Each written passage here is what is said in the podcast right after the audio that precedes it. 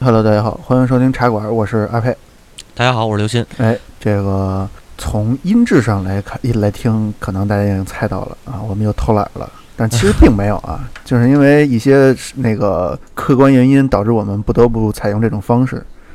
对呃，什么客观原因呢？就跟我们这期的主题有关啊。这个因为太平洋时间，对太平洋时间还行啊嗯。周一这个二十几号？二十五号。就是美比美的还规划说，哎，周日奥斯卡颁奖礼正好，结果他妈的是人家美国时间周日，对，记错了，看错了对，啊。其实周一周一中国时间周东八区周一早上，对对对对，东八区对啊。然后这个呃奥斯卡颁奖礼啊，我是没看红毯，但是从那个红毯据说那个巨没劲。呃，其实红毯本来也不是不是给给给给这些怎么说，就是这种电影观众吧看的，嗯，那是给追星族看的。呃，是。但是那个奥斯卡红红红毯、啊这个必须要说一声，就是据说今年那个谁嘎嘎姐致敬了一下，在红毯上致敬了一下赫本，然后她那一身是在一九六二年那个赫本拍摄的那个蒂凡尼的早餐宣传海报的时候，嗯。就是那一套，包括啊。那个黑色的礼裙，然后那个从从从手手指尖儿到胳膊肘儿的那个手套，嗯然后最重要的是他那个脖子上那个项链是一个重达多少来着？一百多克拉啊，一百二十八点五四克拉的一个黄钻。啊，这个是嗯哪公司出哪个公司哪个品牌的呀？这肯定又是一大广告。嗯，你说那个什么吗？那他那个钻石吗？对啊，那肯定又是一个大广告嘛。不像啊，因为它这个钻石没必要打广，因为这个钻石在历史上就被带出来过三次，嗯一次嗯是那个赫本的，一次是这个谁，嘎嘎的，然后第嗯三次那那那一次不知道是谁啊，但是据说是，反正他真正公开亮相的就这三次。您是这样，每年这个奥斯卡的广告，它都是有一个，它都有一个那个，那个那个那个那个，就是额外收入吧。你比如说嗯那什么，嗯，九十届就是上一届，尼可基德曼嗯穿的那个阿阿阿玛尼，啊，对吧？那身礼服，它都等于都是有品牌在这当中就借机是这意思。，对，它那明星代言啊什么的，，那可能就是。嗯，这因为钻石这种东西嘛，这个是嗯都是被那个这一些厂商垄断了的，所以其实可能是瓦坎达，瓦坎达官方的 嗯，可以可以可以。是吧？哎，不过说到广告这个，确实这奥斯卡这广告有的聊啊。哎，对，今年这个广告，嗯我不知道你之前有没有关注奥斯卡这个广告的问题啊？今年特逗我其实还啊，你说啊，就是说今年这个一开始公布的时候，说有几项奖是在那个是要在广告的过程当中呃颁发的，就是嗯大屏放广告，小屏颁奖。然后呢，广告啊结束之后，让这个获奖成员上来，在呃不是上来，就是这个发这个获奖感言啊，啊。就今年直直接就就一些小奖呗。呃，其实你说是小奖，它你看啊，它是包括最佳摄影、最佳剪辑、最佳化妆，还有一个最佳真人短片儿这四项，那也不算小奖不算小奖了。然后这事儿特逗，当时说完这事儿以后，就是以这个斯派克里，然后马丁斯科塞斯和这个昆汀塔伦蒂诺，包括李安，还有这个嗯，诺兰等等吧，这这这一众好莱坞知名导演，然后还有这个联名血书抵制。对对对对对，还有一帮制片人什么的 联名发公开信，然后说这个嗯这是一种侮辱。啊，是是是，对，然后对然后于艺术创作者确实是一个侮辱。嗯，然后呢，那个二月十五号才才决定说，我们还是在奥斯卡上办这个直播所有奖项啊，啊。然后不在广告广告之时间发奖了。对他等于是他等于不是说发奖的时候植入广告，他是他妈的在播广告的时候植入颁奖，啊，不知道怎么想的，这这是一个硬套。路。对，但是最后还是回到了那个那个传统模式，就是颁奖时候植入广告。对啊，那你不然你你你你真是播广告的时候颁奖，那你不等着那个什么工会给你弄了吗？可能是因为今年是真是一个小年，这奥斯卡小小小年，所以今年今年说是小小小年，嗯对。小小小年对小小年儿太你太你一人儿啊！啊，太，然后嗯除了这这个事儿所以广告可能广告卖不出去，所以只能选择这种方式强卖广告。嗯，这个奥斯卡按说这类似这相当于奥斯卡超级碗这种都是美春晚美国春晚级别的，应该不至于。那人家广告商，你人人家也是有专业人士在那儿的，要不上价去怎么办呀？嗯，对不对？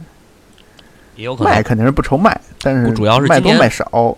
对我是觉得今年主要主要是奥斯卡呀，想压缩这个压缩时间，其实还是压缩成本。啊，你看，啊呃，包括那个一月底的时候说说是这传出来的，不知道是真是假啊。说五首最佳原创歌曲提名里边只播两首，一个是呃嘎姐唱那个《Shallow》，另一个就是黑豹的主题歌叫《All the Star》，就只播这两首。后来这这这个呃有一然后还传出来说这个原创歌曲的这些提名的艺术家，嗯、嗯，也没有受邀在颁奖典礼上边儿，呃，这个这个表演。完了，后来又不行了，大这个大众又不干了。最后二月初的时候，又把这剩下三首给播，就是都给放出来，但是只放嗯九十秒、一分半的这个短短的这个版本。啊，嗯，反正今年就是搞的，一开始就搞的这事儿特别特别特别混乱，然后特别不专业。对，就也不是特别不专业。其实你按说九十多届了，这没什么不专业的事儿，但是是，但也是对吧？就是搞得特别，他想他是想想这个怎么说呢？你说他是想贴合年轻人，还是说他他确实挣不着钱了？嗯，贴合年不好说这贴合贴合什么？贴合贴合抖音人抖音用户，一分三十秒，TikTok。啊嗯，可以可以。然后你看，包括那个那个主持人也是，今年说是开呃一开始宣传是巨石强森，啊，我我啊都觉得这事儿不太靠谱。巨石强森这这这嘴没胳膊溜，对吧嗯 是，嗯毕竟是拳击运动员出身嘛。？WWE 是吧？对，嗯，反正那算摔跤哈，不拳击，摔跤都有吧。摔跤，呃，自嗯那个什么嗯无限制，无限制吧，也是。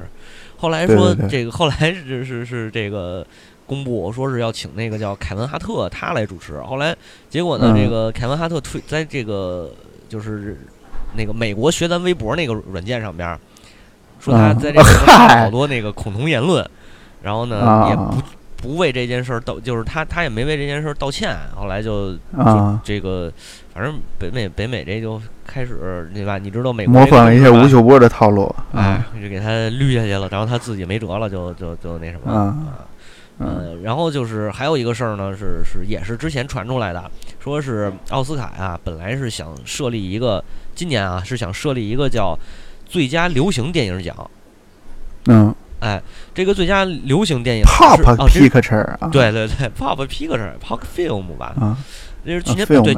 对，去年八月的时候就就说有这个事儿，后来遭到了北美电影界这个这个这个从业人员啊和所有的影迷的抵嗯。制。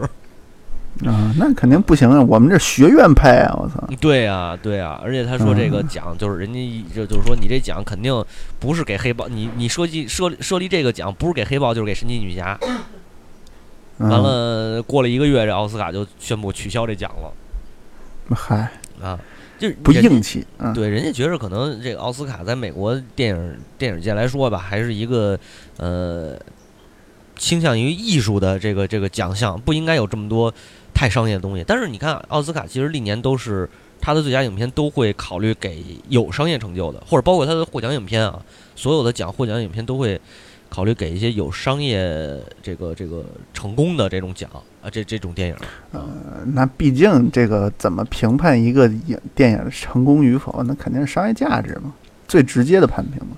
对，但是你看戛纳，对。它就不然，那个就是一纯，当然这也是欧洲人向来是比较纯粹嘛，他搞这些事儿，他们家也不差钱，这嗯。说好听了叫纯粹，说不好听是轴嘛。嗯，对，这欧洲人这嗯。欧洲人看不起美国人，不是历来就有吗？这这人家都欧洲的那些什么导演演员都特别不屑参加美国的这这这种评奖什么的。是是是，啊，就奥斯卡，人家看不上奥斯卡，人家觉得奥斯卡是什么玩意儿啊？对对对，对。嗯，这就说回来，就是奥斯卡其实今年是一个特别明显的，就往年可能大家就是不会说一眼就能看出来他有政治倾向，但是今年大家一眼就一定能看出来他有政治倾向，啊是是吧？呃，你看看这几个，这叫什么最佳最佳电影提名嗯啊？呃，有我看有几部啊？应该是有五部传记电影。五部啊，最佳影片提名是《绿皮书》哎，黑豹》嗯，黑色党徒》《宠儿》《罗马》《一个明星的诞生》《副总统》《波西米亚狂想曲》。嗯，你看那个副总统是真人真人，呃，不是是什么真人，就是那个我刚才想说那嗯传记呃，对，传记电影。然后这个嗯波西米亚波西米亚狂想曲皇后乐队嘛，这肯定是一个传记电影。是。是吧？嗯？呃，这个黑人三 K 党就黑人党徒也是传记电影，绿皮书相当于也是传记电影，嗯。罗马其实罗马其实也是。罗马也是，对罗马讲的讲的是一个什么故事？罗马它其实不是讲的那个意大利的啊那个罗马啊，它是它嗯发生的地点啊是在墨西哥城的罗马区，也有叫科洛尼亚罗马，就是英文是 colonia，就是殖民地的那个词。啊哎故事讲的这主人公呢是一女的，这个中产阶级是当地中产阶级的一个保姆，讲的是她的故事。嗯哎，包括她这个怎么在这家这个片子，其实我真不推荐大家看啊，真的嗯特别的平。看不下去。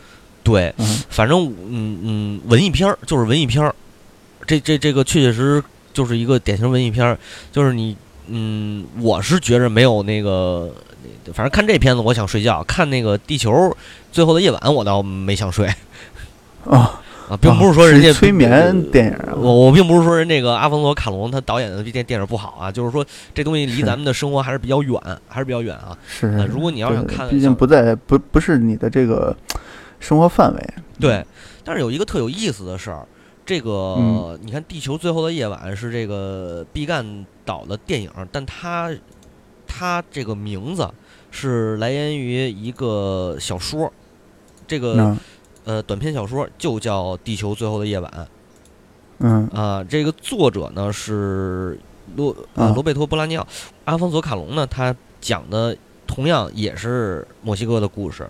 这个《地球最后的夜晚》就是这个故事啊，这个短篇故事讲的也是一个墨西哥的故事，而且非常非常平淡。啊，嗯，这个是智利人，但是这个罗马还创造了一个这个奥斯卡史上记录啊，什么记录呢？它是第一部流媒体拍那个投资拍摄的电影，不是那个专业的制片商嗯投资什么索尼啊啊那个不是传迪士尼大啊什么那些那种。对对对这就是今年奥斯卡又一个好玩的事儿。今年奥斯卡嗯最大的赢家应该一是网飞，一是漫威。啊，嗯，呃，这咱们网飞应该是股价大涨吧？网飞，反正网飞是这个股价涨没涨，我是没看，但是网飞的投拍电影确实是是是可以了，而且今年不止啊罗马一个拿奖，网飞投嗯投拍的那个纪录片儿叫《巨尾》，巨尾嗯。也是拿了一个最佳短片、最佳纪录短片。呃，然后哦。罗马呢是拿的最佳导演、最佳外语片儿和最佳摄影。是。嗯，而且应该罗马是这个墨西哥第一次获得奥斯卡最佳外语片儿奖项，嗯，对，所以这就很有很有意义了，对吧？这个网这边建着墙，这边颁着奖啊，是。嗯，也是政治正确嘛，对吧？就怼川普现在就是美国政治正确的一大表现。是是嗯，没错，然后呢，这个另一个刚才我说赢家是漫威是什么？是因为这个黑豹。嗯。十八部啊，漫威的第十八部超级英雄电影居然触碰到了美国呃最大的一个艺电影艺术奖。啊，而且嗯提名这个提名是几项我忘了，呃，反正拿奖是拿了仨，一个最佳原创配乐，一个最佳艺术指导，还有一个是最佳服装设计。最佳原创配乐应该也算是一个大奖了吧？呃，其实没有特别小的奖，应该说都，啊我是觉着都算，它是从不同角度去颁嘛，对吧？嗯，表演的、剧本的、导演的，然后剪辑的，然后音效、音乐，然后这个原创也好，什么也好，都它是都有。所以我觉得他们、嗯呃它是一个全方位去审视你这个电影作品、这电影工业的这么一个一个呃这样一个事儿，对吧？嗯，所以你就不能说它是大奖是小奖。我觉着，嗯只要你拿了，只要你拿了就，这就证明你还是有价值。然后，呃，对，还有一个最佳道具和布景啊，黑豹啊、最佳戏服这两个应该算是小奖吧，就相对来而言啊，，我觉得算是小奖的。对，然后嗯提名的是音效、音响那个混音，呃，不是混音和音响这两个都没拿，嗯这两个是给了《波西米亚狂想曲》了，那没得说，嗯啊，那肯定的，对吧？毕竟皇后乐队在在那戳着呢。对，然后还提了一个最佳原创歌曲，这个最佳原创歌曲也没给他，是给的《Shallow》一个明星的诞生，啊，哎，也就是，呃，演唱的是那个谁，呃，我嘎姐和那个叫叫什么来着，布莱德利库珀吧，自导自演，然后加上他也参与唱啊，嗯。然后呢，等于这就这几个奖是黑豹没拿上，但是黑豹也算是嗯。大赢家了，这今年是可以拿了三个，对吧？拿了也三是一个，也是创造了一个开开先河的那什么。嗯，对他等于漫威今年捧了三座小金人儿啊，你这么一看的话，挺牛逼的嗯，打开局面了。啊！而且而且再加上什么呢？超级英雄电影拍了这么多年，嗯，再嗯加上漫威这个明年啊，呃，不是明年，今年是吧？今年应该嗯复联四就是整个漫威电影宇宙应该也算是画上一句号了。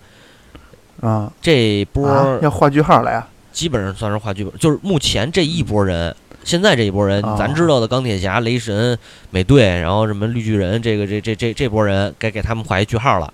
之后肯定还会有接班人。呀啊，嗯，我说不应该呀，那那肯定得拍呀。他。肯定还得拍呀。他现在他在最后这个最后这末末了啊，人家拿了一个那什么，拿了一个蜘蛛侠的 IP 又给冲起来了嘛。那个蜘蛛侠，蜘蛛侠英雄归来，然后包括今年啊。这个最佳动画最佳动画长片也是蜘蛛侠平行宇宙，这也没离开漫威吧？嗯，啊，就没离开漫威，离开漫威也是没离开索尼，反正应该是没离开漫威。是，嗯，然后这个明呃是今年是明年啊，我忘了这个上映蜘蛛侠二啊，啊，这这等于他现在指着蜘蛛侠可能还得再吃一波，还有死侍是。这些超级英雄片儿还得再吃一波，对吧？但是人家是嗯积累起来一定的 IP 了，他拿黑豹实际上是嗯给他的，他拿黑豹获奖这事儿实际上是给他的这个漫威宇宙啊带了又带一波流量，我是这么这么看啊，对嗯，呃，那你的意思是塞钱了？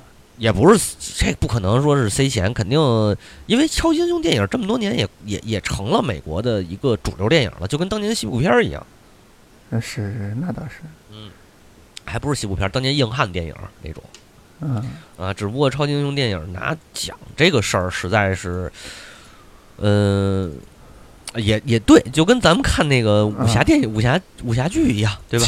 情理之中，意料之外。嗯，好在是没给他最佳电影、最佳影片啊。这嗯要是给最佳影片，嗯真是有点不太能接受。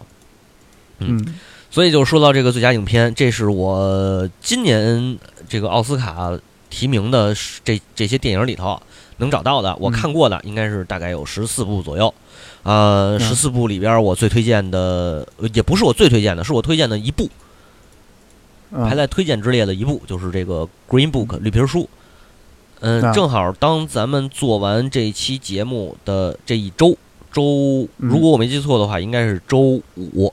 呃，嗯绿皮书要在国内的院线上映哦，啊。这个个不错。对，这是而且这个绿绿皮书有点说法。这个绿嗯皮书是一个，为什么说这个强调就是今年这个，呃，奥斯卡极极其政治正确呢？嗯就是这个绿皮书，它的原型是在那个黑人没有得到解放的时候，在美国当地一个专门供黑人使用的一个旅行手册。对，去哪儿吃饭，去哪儿嗯那个住旅馆，嗯，对对对，因为你如果不按照这个上面写的去呢，你真的有可能冒生命危险啊。对呃，即便是真去了，也挺挺危险的。对，虽然啊现在加州这个很很对对黑人是这个对对有色人种啊很包容，对广大这个人人种都很包容，但嗯原来可不是这样的。没错没错。那这个绿皮儿书呢，多说一句，绿皮儿书拿了最佳影片、最佳男配，就是马赫沙拉里。这个、嗯我我挺喜欢他演的，他演的角色感觉就是特别的很有那种气质的那感觉。啊！我我我是气质的黑哥哥，对对对，我是觉得他他算是感觉就是挺有气质的那种。嗯，因为人家毕竟这个三年两捧杯，这还是啊三提还是什么三年？他是去年那个《月光男孩》，他他是对对不是捧了？对也是最佳男配呃对，应该也是男配。然后马啊上这啊不是不是马上了，是现在上映的这个《阿丽塔》，呃里边嗯也有他。所以演技人家肯定还是有的呀。呃，对，就是连连着两届拿最佳男配，还是还还是有点东西的。对他，我觉得他还是挺那什么的，我反正我挺喜欢他演的，而且这一次演那个演那个 Doctor Sherry 绿皮书里的，他给给他算的是男配是吧？等于说那个嗯白人，就是他是绿皮书讲的是一个上层黑人和一个这个底层白人的故事嘛。等于说这个底层白人是主角儿，然后呢，这个上层黑人呢是配角儿，他相当于是这么对，他相当于是这么一个逻辑。呃，我觉得他演的还挺挺挺出色的，挺不错。他有那种对，就是那种细微的表情变化呀，能带出来他这个嗯人物的性格啊，这这这个纠结的地方啊，包括他的一些呃什么，就是这些东西吧。嗯嗯，对我是挺喜欢他的东西吧，对。就是他他的那个，比如他的那个那个隐私暴露了，然后什么等等，我因为不能多多讲，多讲的话都剧透了是是是是，啊。然后有意思的地方呢就是说这个片子它虽然说是下层白人，但他不是昂格鲁萨克逊人，他是一个白种意大利人，啊，对，就是雅利雅利安人吧，应该叫。啊。这个、嗯。这个片子能拿最佳影片一点儿也不意外。啊，一点儿也不意外。嗯。它是嗯。它等于说是充分的展现了一个美国种族歧视的问题，不光是歧视黑人，而且是歧视非这个 WASP 的这种这种其他地方来的白人，而且还有体现了有这个这个这个片子里头还带有同性恋元素，包括对同性恋的这种歧视问题，呃。最终落落回来就是还它中间还要展现出来什么反对暴力啊，一些正能量的这些东西啊，所以是一个特别可以说是用嗯用四个字来形容，又红又专。啊，对，就美国又红又专的那片子嘛，嗯，对，拿奖一点儿不意外，真的真的。呃，嗯最佳原创剧本、最佳男配、最佳影影片三项奖啊。嗯，然后呢，绿皮书的出现呢，这个这个特别有意思，就是他给那谁给毙了，他给斯派克里给毙了。嗯？啊，对，嗯、这个斯派克里啊，就特别郁闷，你知道吗？嗯，嗯他呢，当年最早的时候，就大概是九十年代，他是拍出了那个《为所应为》这个片子，然后也是当时就已经讲种族问题了。然后，呃，这个有人评价说，这个《为所应为》啊，是看过之后你就知道种族问种族问题为什么会发生，而且永远无法解决，就到这个程度啊，嗯就评价非常高。啊，啊，但是呢，当时他那一年是提名了这个最佳原创剧本吧，最佳原创剧本和最佳男配，嗯就提名了这两个奖，但是都没获奖。然而哦当时获得那个获得大奖的是为黛西小姐开车，啊，跟绿皮书一样，基本上结、剧本结构是一样的。啊啊，几乎是一样的。然后这个这个今年呢是这个绿皮书拿了最佳影片，但是也同样提名最佳影片的就是你刚才说的那个《黑色党徒》啊，啊，黑色党徒》呢比较惨，历史总是惊人的相哎，似对，历史历史总是惊人的相似。这《黑色党徒》呢是嗯提了最佳男配、最佳影片、最佳导演、最佳改编剧本儿啊，啊，就是相相对而言比较大的奖啊，应该是这几个。然后最有意思呢是，他就拿了一个最佳改编剧本儿，而且是 Spike 嘿里他自己上台领的奖啊，这这十啊分讽刺，你知道吧？呃，所以这个后来这事事后啊，就是这个奥斯卡颁奖颁颁完奖以后，这个、应该算是什么？是是是，呃。颁奖礼以后就相当于是一个采访啊，还是就是他在台上底下是一帮记者的那种嘛，群访吧，嗯算是或者是发言啊什么的嗯。他就说了一句话，他说每一次有一个有一个人给另一个人开车，我就会输。是，对，嗯就是这这这个这个非常的哎，没法说，你知道吧？呃，黑色黑色党徒其实我是非常推荐的我是非常推荐的这部片子，啊也是今年几部电影里头比较推荐的一部。它是改编自这个为什么呢？对它是改编自这个 Rowan Star Wars 的传记，叫《Black Clansman》，就是啊呃传记改编电影。然后呢，讲的这个 Rowan 呢是是这故事的主人公也叫 Rowan，嗯。就是他讲的就是这个这这个书本来就是这这个人写的，就是一个自传自传，相当于。嗯。这个人呢，这 Rowan 呢是是是美国第一个黑人警察，哦。真实存在是真实存在的。呃，而且呢，他啊同时还是卧底三 K 党的一个黑人警察，但是啊不是他亲自卧底，这等于唱一双簧。嗯、电影哦描写的也是这个事儿，然后讲的就是这个无间道对啊，电影讲的就是黑人警察跟犹太警察，啊一个打电话，一个是真人，这个同时卧底啊三 K 党这么一故事，就搅毁这个啊三 K 党的这么一故事。哎，呃，这个这个这个这个这个电影拍的好的地方呢，我觉得它是从这个两个集会的方面，就是黑人集会和这个呃三 K 党两方集会，它同时展现嗯这两方集会，然后去推进这个剧情啊，我觉得还是非常有意思的。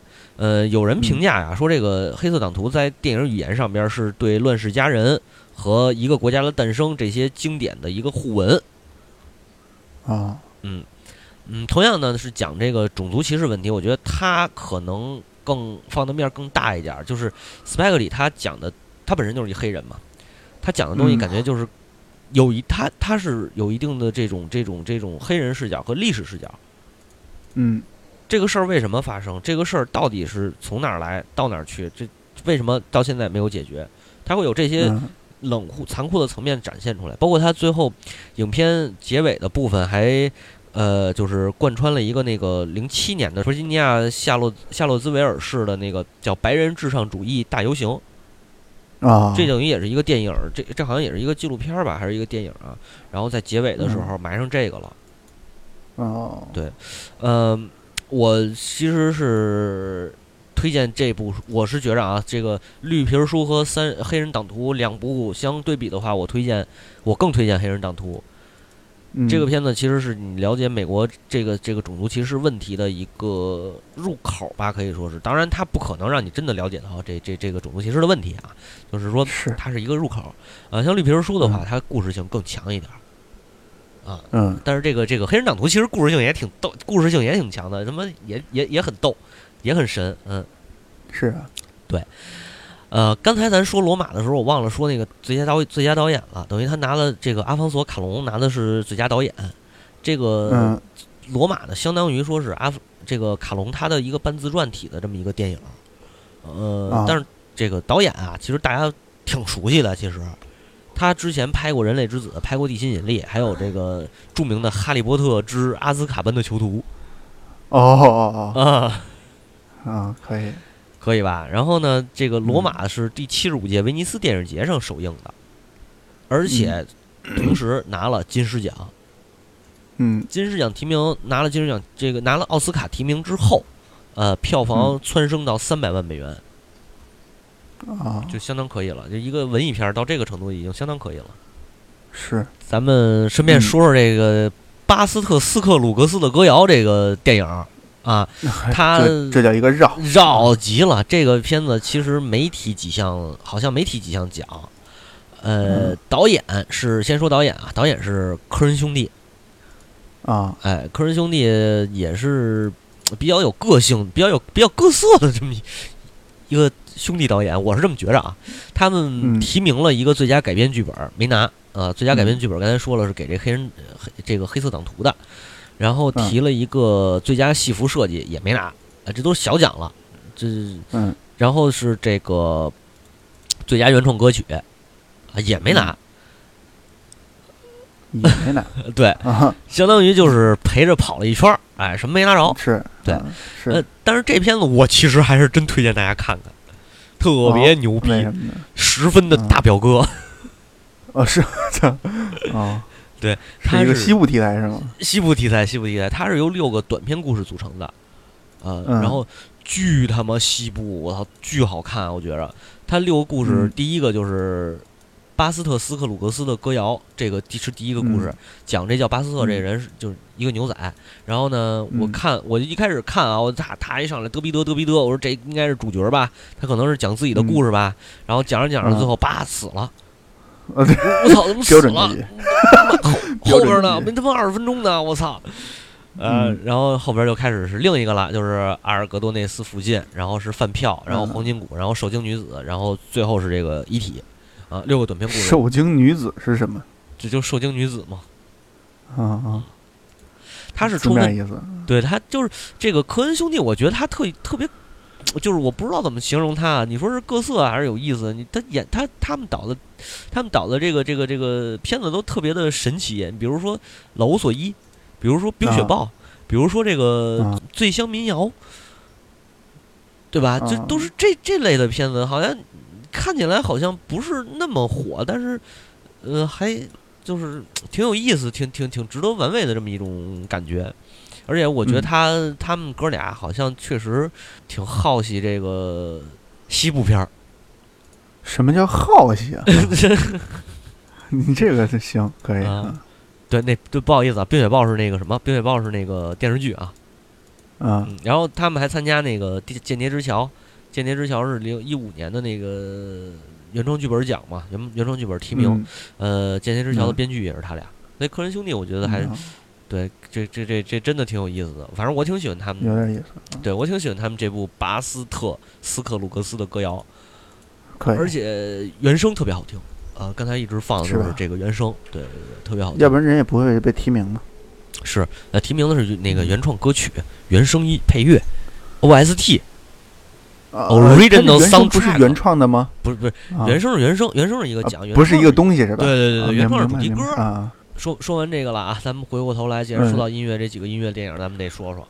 那就该说说这个这个皇后乐队啊，嗯，波西米亚狂想曲》我觉着啊，只要是不管是喜不喜欢皇后乐队，只要喜欢音乐的人，应该都不会错过这部影片，嗯，对吧？呃，好吗？个人感觉其实也嗯谈不上说特别好或者怎么样，因为首先好莱坞传记电影这个事儿，就是专辑电影这个事儿，在好莱坞是一个很普遍的存在，而且专辑电影是嗯。每年非常非常多，很高产。啊，比如那个嗯那不是说今年吧，还是去年，昆西琼斯还拍了一个传记，但是它是传记的嚯。记录纪录片儿，相当于纪录片儿。昆西啊，包括像咱们之前也提过很多这个音乐类的电影儿，就是呃嗯。音音乐类的传记电影啊，不好意思，啊。这个补充一下，对。呃，包括以前像什么《醉乡民谣》，其实它也相当于是一个专辑电影儿，然后还有一个是讲那谁的，呃，讲那个雷查尔斯的。啊，呃，也是专辑电影。然后《天鹅绒金矿》David Bowie 和 E.G. Pop 那个，它等于相当于也啊是改编的嘛。在在，尤其是在好莱坞，嗯这个专辑电影啊，是是一个大的这个分类嗯啊、然后呢，它主要的专辑电影拍的一个是音乐音乐类的明星巨星，还有一个就是体育类、体育界的。啊，对。呃，国国内的传记电影呢，一般就是什么梅兰芳啊，什么孔子啊，马连反正良 是？不是？啊，这些都被分成传记电影。然后近期可能就是这李嗯娜，啊，嗯，李娜对。然后还有人把叶问也算传记电影，但是我们这个讨论的时候是觉得叶问不应该算，他还是属于戏说，像黄飞鸿、叶问这些就不别别算了，是对，啊，对。然后，呃，传记电影这个事儿，就是说，在美国是非常多的这种、这种、这种、这种东西，所以呢，每年你就能看到很多部这个传记类的，呃，尤其是音乐类的、音乐传记，呃，或者音乐人的这种传记电影。呃，相比之下啊，《波西米亚狂想曲》，咱咱也不用给他捧那么高。当然，喜欢皇后乐队，这我也喜欢啊。但是从这个电影的角度来说呢，它就是一个标准的传记电影的这个模式，包括就是值得看，但是没必要吹。啊，对，嗯，反正我也就是我没必要，我也没必要推它，因为大家都、啊都看了，基本上我觉得都看了，没看的赶紧去补啊去就完了，嗯是吧？这个这个没什么，这个没什么多说的必要。嗯嗯能数得上的，咱们喜就摇滚乐啊，不能叫音乐，摇滚乐的就那几个，对吧？嗯能数能数得上的，然后什么包括那西德与南希，包括那个 CBGB，之后就是嗯泛摇滚乐，对吧？嗯嗯，，是然后你说喜欢泛摇滚乐还行。对，然后那个喜欢爵士的多，什么蓝调女王，就是你喜欢哪方向哪个风格的音乐，你就去看哪个哪个方向的传记呗。传记电影没得看了，就看那什么，看纪录片儿啊，这些东西都不少。所以说，它还是是它是一个有有怎么说呢，就是有套路可循的。嗯，嗯，但是呃，这个拉米马雷克呀，确实演的不错。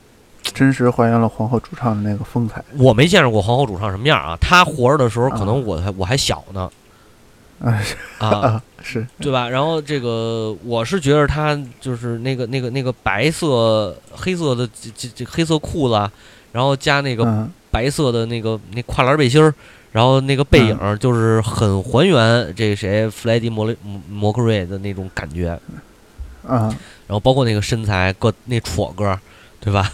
那戳个那半截啊，啊，就都有这种哎，确实有点那意思。呃，包括那嗯小胡子那种那种状态吧，因为皇后的可能皇后的那 MV 啊还看过，啊、然后嗯包括形象什么的，因为毕竟皇后也皇后乐队也不是说那那个死了，就是不是死了，就是那那主唱也不是说死了八百年以后才拍的，对吧？那今年 奥斯卡开场的表演还是皇后乐队的，死了八百年以后，那可能是《流浪地球》时代。对，不是那可能就是黄飞鸿，对，黄飞鸿，对，梅梅兰芳梅兰芳都没死那么多年，啊是，哎，就是说这个意思啊。嗯。呃，所以呢，这这个反正看吧，没什么毛病，看吧。嗯然后这个最最佳主演男主，最佳是对是最佳男主吧？最佳男主这个也是嗯实至名归、啊啊。嗯，但是呢，我得这事儿我得替这个克里斯蒂安贝尔叫个屈啊。嗯这个贝尔今年演的一部电影也是提名，好像也是提名了那个最佳影片了，叫《外斯》嗯啊，外色，对，是一杂不是是一那个新媒体 不是啊，是嗯，翻译过来叫新媒体，对，翻译过来叫副总统。嗯。他是提了最佳影片、最佳男主、最佳男配、最佳女配、最佳导演、最佳原著剧本、嗯，最佳化妆与发嗯。发型设计，最后拿的是最佳嗯化妆与发型设计，没了。就这最终最佳化妆与发型设计，真的，我看了一下那剧照，真是太好了，真的。看不出来是贝尔是吧？不是。啊，是这这个他有什么可设计的呀？嗯，这地方专中央就设计了，对对对。但是说实话啊，贝尔真是好演员，我觉得他嗯真是好演员。就是你先不说他演技好坏，嗯就是这个人啊，是是是真玩命啊。就是拼，我操！就演他，我感觉就跟那个小李子，他甚至于他演戏还不像小李子，小李子那种感觉就是有一点点的那个为了获奖我玩命那感觉。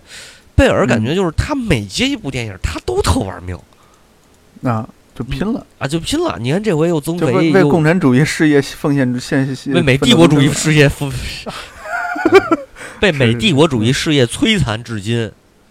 那，嗯，然后你看他那个这回演的那个那个副总统嘛，就是迪克切尼，对，迪克嘛，啊。啊，迪克切尼。啊，地可呀，哦哦，啊，对对对就是演演的这个人，这个迪克切尼是、是小布什当，就是老布什当政的时候，他就是幕僚，然后小布什当政的时候，哦他是实际掌权者，包括推动了这个阿富汗战争、伊拉克战争，这这也也算是一政治政治题材吧，他是更政治题材，但是我不太清楚他他他他他算政治正确吗？好像跟这几年主旋律、嗯美国主旋律不太搭啊。但他确实是为这个美国参战，算是从一个电影的角度，或者说从这个政治艺术家的角度给出一个解释吧。啊，那他那你要说非非说他政治正确，他这这个突突出战争的残酷，然后给出这个反反反战的这个这这个观点，没有不是不行。好像啊，对，也是也，你说反战也对，就是以战以战止战，啊，对。啊，是吧？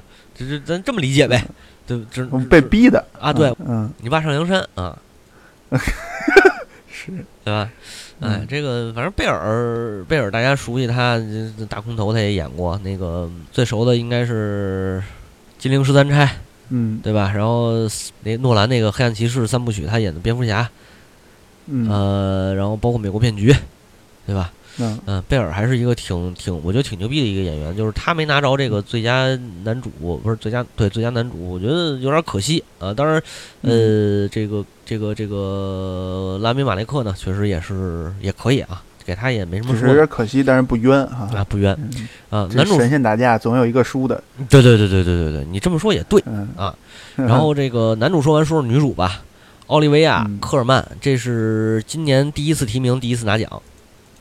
嗯，嗯，演的片子呢，《The Favorite》宠臣，或者叫宠儿。那宠臣这个电影是一大女主强女主戏啊，提名了最佳影片、最佳女主、最佳女配、最佳导演、最佳原著剧本。嗯最佳女配还连的连着提名了两个，一个是瑞切尔·威兹，一个是那个 Emma Stone 石头姐。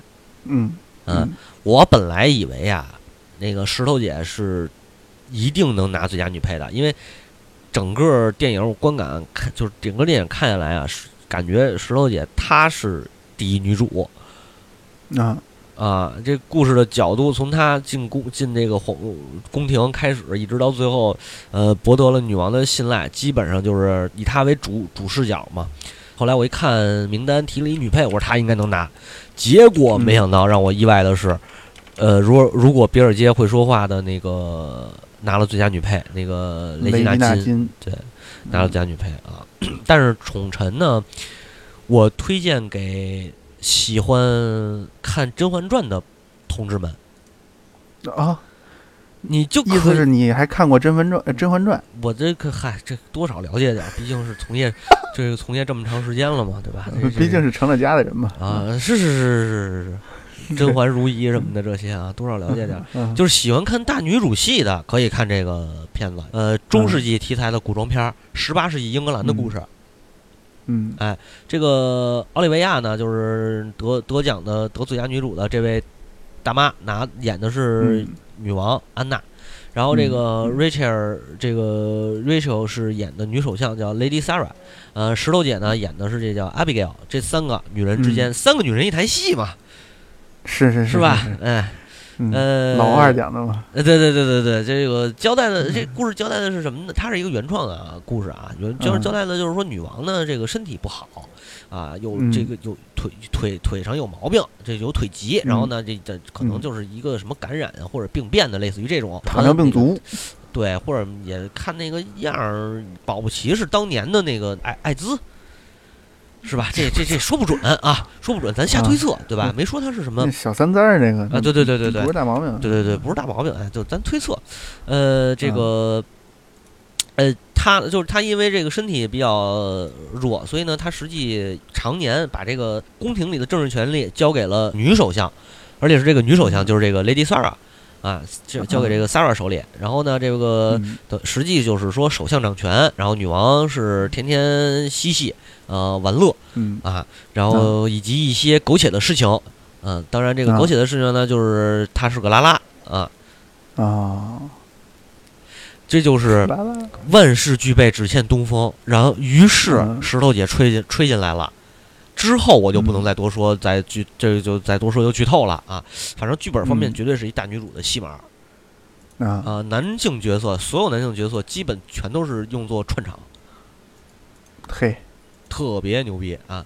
然后这个嗯 Abigail 呢，投奔她是这个首相，就是 Sarah 的这个这个堂妹算是。然后呢，家里是一嗯没落贵族。她从她投奔 Sarah 开始写起，从一名女仆做到了女王最宠爱的一个这个人啊。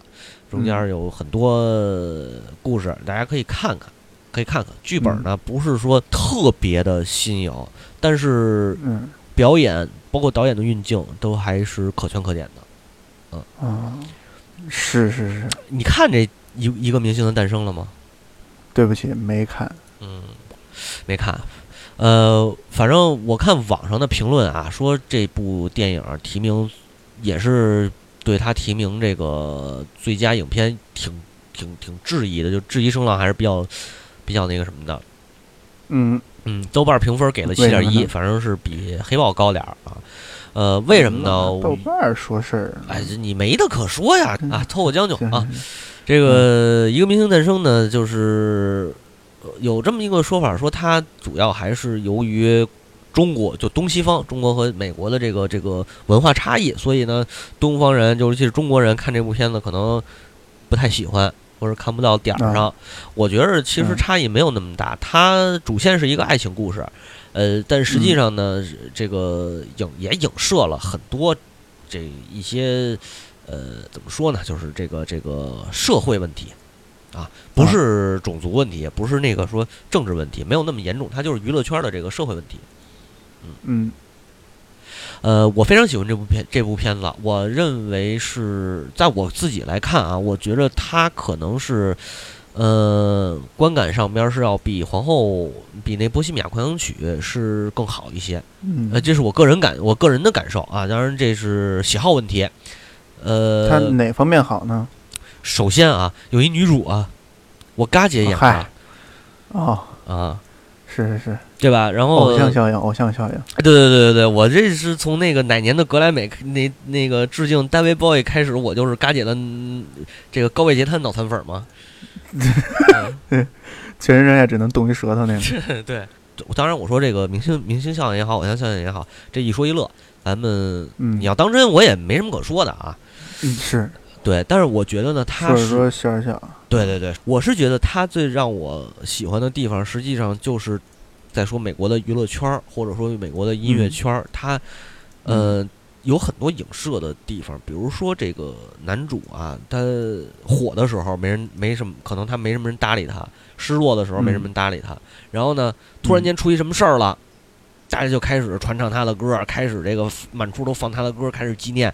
比如说这个每年以前啊，现在可能北京没有了。以前什么毛每年都会都会举办一届什么纪念科特·科本啊，类似于这种，知道吧？啊，嗯，对，艺术家都是死了以后成名的嘛。这不光在中国，但是对好多对吧？地方都这样。对，包括从 Lady Gaga 演的这个角色开始，这条线呢，实际上是如何被包装成一个。娱乐圈的明星，他是一个歌手，就是自己写歌、自己唱歌，是一个歌手，被包装，后来被包装成了一个明星。就这一些东西，就是很现实的一个问题，很现实的一个东西。我觉得这个是好看的点。嗯，对，这是这是我喜欢这部片子的主要原因。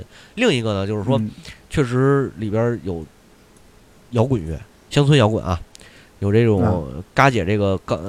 这个边弹钢琴边唱歌，这也是，呃，自从他出成名火爆全球之后，一改往日的稀奇古怪的形象，然后开始变得正常以后，呃，一直在做这件事儿嘛。嗯嗯嗯，Lady Gaga 有一个纪录片儿，我不知道你看没看过，叫《五尺二寸》，这里边他就说过，说那个说他当初出道的时候。用那种夸张的这这个这个造型啊，实际上就是想就是就是某种程度上来说，他是想去抵制唱片公司的那种常规的包装。啊，对，你看他，你看为什么我喜欢 Lady Gaga，不喜欢那个 Taylor Swift？嗯嗯嗯，对，多了就别说了，是吧？这这拎起来打啊，吊起来打，这是个人，这还还再重申，这是个人喜好问题啊，是是是，对吧？这个这个求生欲极强，嗯 嗯，还可以，嗯哎嗯，嘎姐也是捧完格莱美是捧奥斯卡，我觉得挺牛逼的。但是她基本上来说算是，我看大多数媒体来说这个这个这个她的演表演啊是算是本色出演。呃，片中呢其实说嗯女主这个程度来说，她的表演确实是。不太能比 Olivia Colman，这是是完全比不上，呃，也不能说完全比不上吧，肯定是有差距，毕竟是刚刚转型嘛。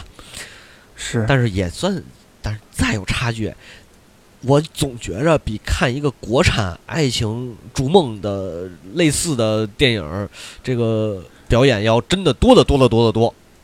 嗯，什么逐梦啊？你是说就是追寻吗？不不不不，就是类似于。啊，青春爱情追寻梦想这种主题的电影，呃，比如说什么演艺圈，比如说这个什么，还有什么来着？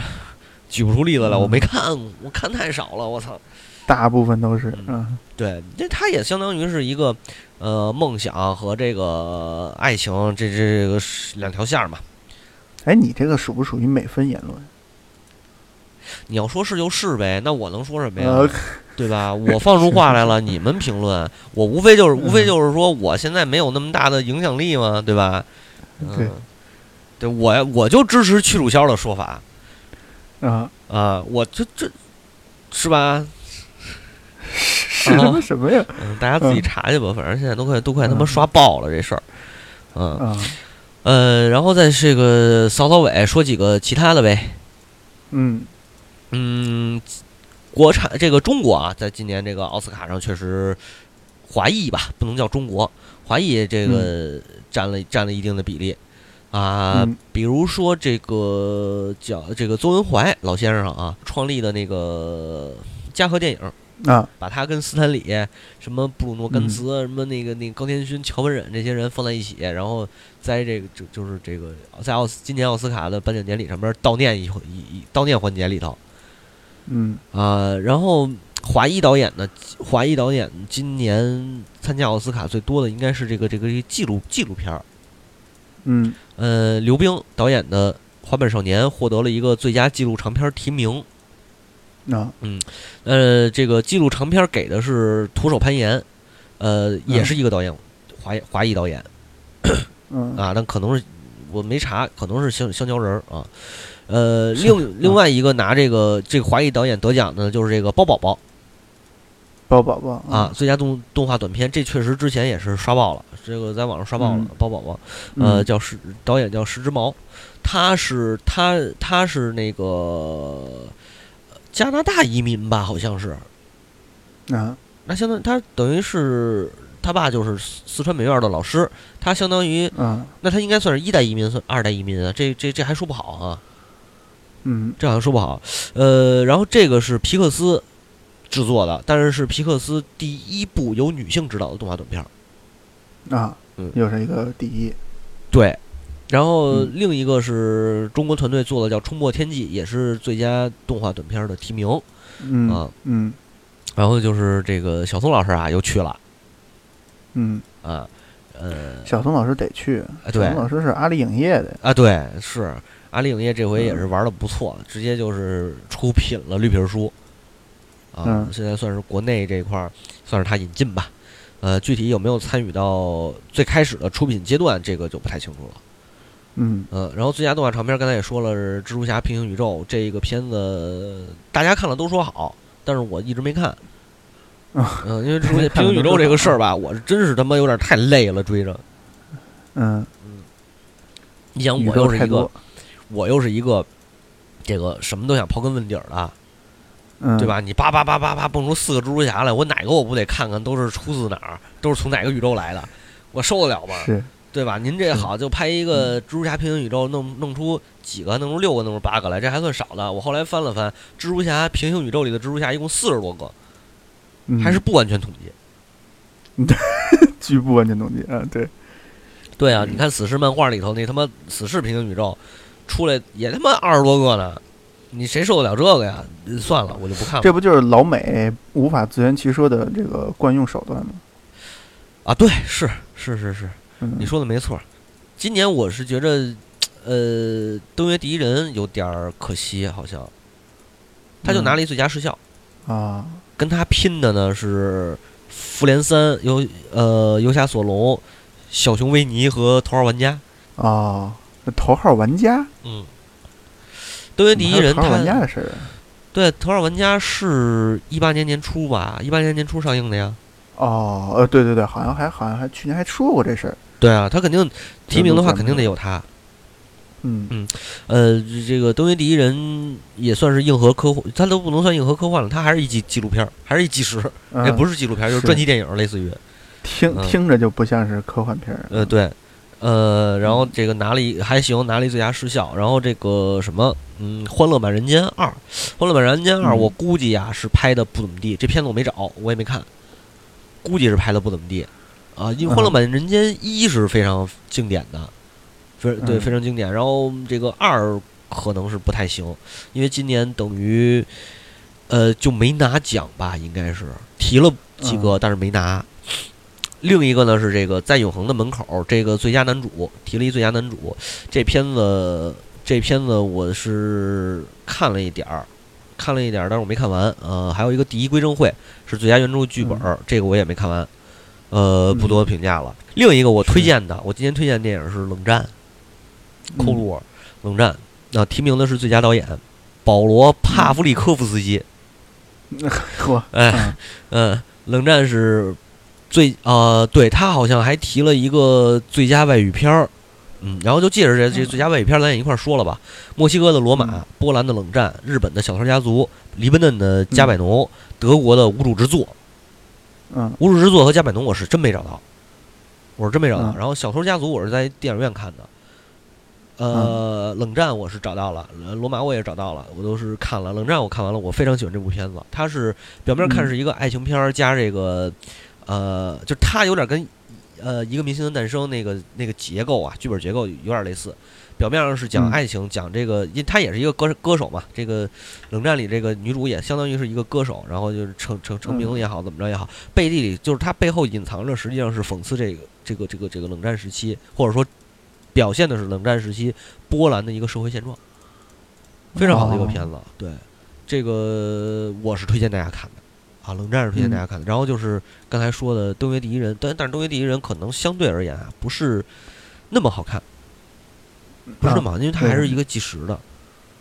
嗯对然后那基本上今年的奥斯卡提名的这些影片，就是大概齐聊了聊。哎哎，呃，肯定有好多没聊到的，比如说这个呃动画长片里头，比如说《犬之岛》《无敌破坏王二》嗯超人总动员二》，还有《嗯未来的未来》这些我都没看啊，不是嗯那个《无敌破坏王》我看了，《超人总动员二》我是真没兴兴趣看，《未来的未来》嗯是西天守的导演。这个导演大家就熟悉日本动画电影的，应该比较清楚。